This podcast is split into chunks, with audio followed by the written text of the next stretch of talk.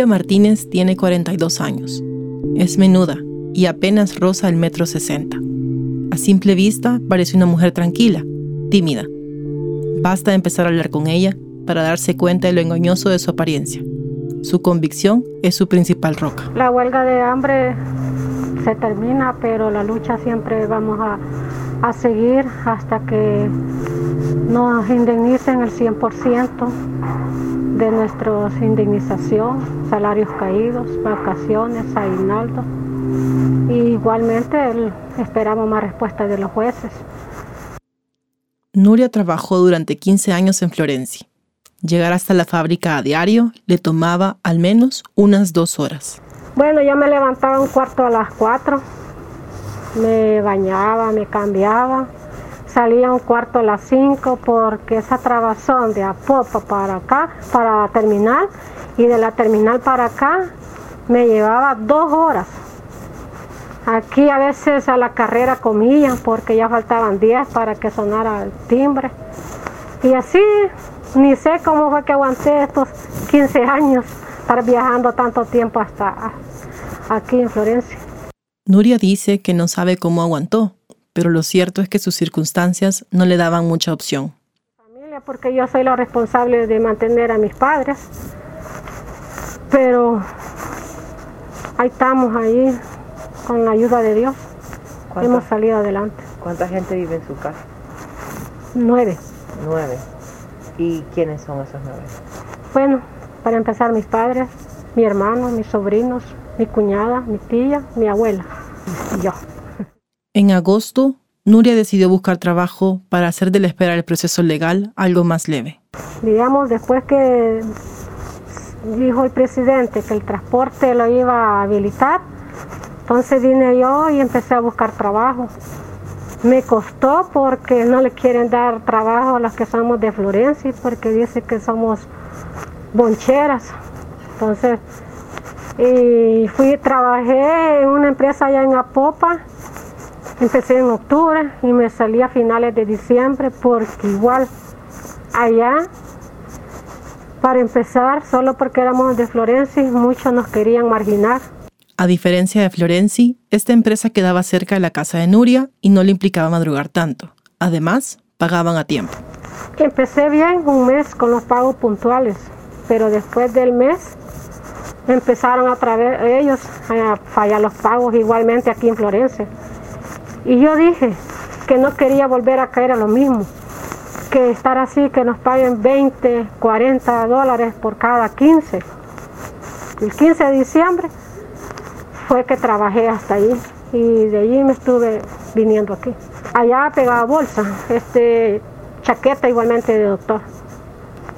Es que esa empresa es vieja de trabajar allí, yo siempre pasaba, pero no quería ir porque tenía mala fama y ver la situación de que no nos querían dar trabajo en unas buenas maquilas, decidí por optarme, tomar esa decisión de ir allí a trabajar.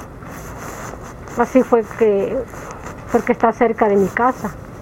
Pero la verdad que no, igualmente no sirve. En las maquilas muchos quieren explotar al, al trabajador. Esta experiencia fue parte de lo que le empujó a hacer una huelga de hambre que se prolongaría por 64 días. Como consecuencia de la falta de comida, su cuerpo empezó a darle señales de decaimiento, pero su principal objetivo era la lucha.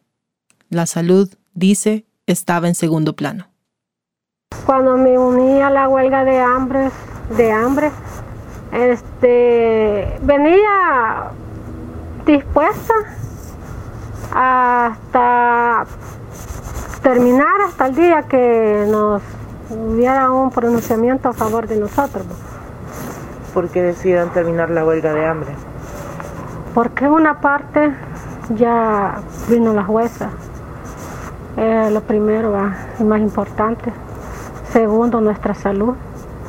A pesar de que unas personas dicen que es mentira, pero ahí están los médicos, Ahí están los, los papeles que ellos han firmado, que la verdad no es así. Este, yo ya los últimos 15 días me dio calentura. Eh, tengo líquidos retenidos y la infección de la garganta que lo tengo desde la primera semana de que empecé la huelga de hambre. Tengo de las articulaciones, me estaban molestando bastante y nos han dejado muchos medicamentos. Tengo infección en las vías urinarias también. Ya no me sentía bien prácticamente, ya estaba bien débil, dolor de cabeza y mareos. Pero en el transcurso del tiempo, como usted lo dice, hubo un momento de flaqueza. A veces el estrés de estar encerrado, de estar tirada en la cama, no poder comer. Este, a veces había quizá el mismo estrés, había hasta discusiones, pero poco a poco lo fuimos superando. Y pues las compañeras nos animaban psicológicamente ellas nos apoyaban. Para enero, la lucha ya llevaba seis meses y los resultados que había obtenido eran mínimos. Nuria no tiene dudas de la importancia que tuvo haberse ido a la huelga de hambre. Yo me uní a la huelga de hambre porque desde el principio que nosotros agarramos la empresa, habíamos ido a tapar calles al Ministerio de Trabajo, y la verdad es que ni un ni Rolando Castro no se había pronunciado a favor de nosotros y no lo ha hecho hasta la vez. Él decía de que esto era pura política, pero la verdad no es así. Esto no es política, no es un show, simplemente nosotros estamos esperando nuestra indemnización y pues pensé yo de que con la huelga de hambre iba a finalizar, iba, íbamos a tener respuestas eh, ligeras, pero sí la tuvimos ya pasado los 60, 60 días, pero igual estamos en la lucha.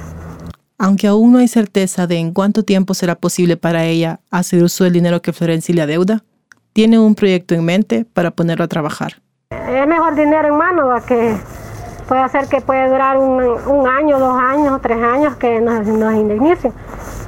Pero mi meta es de poner un negocio, un negocio de víveres, eso me gustaría. Mientras tanto, tiene una meta a corto plazo. Esto me ha servido de experiencia, tener más valor para buscar un poquito mejor trabajo. Eh, me gustaría, por mi estudio, que no me da tanto también, pues digamos como ordenanza o de limpieza en oficinas. Eso me gustaría. Trabajar.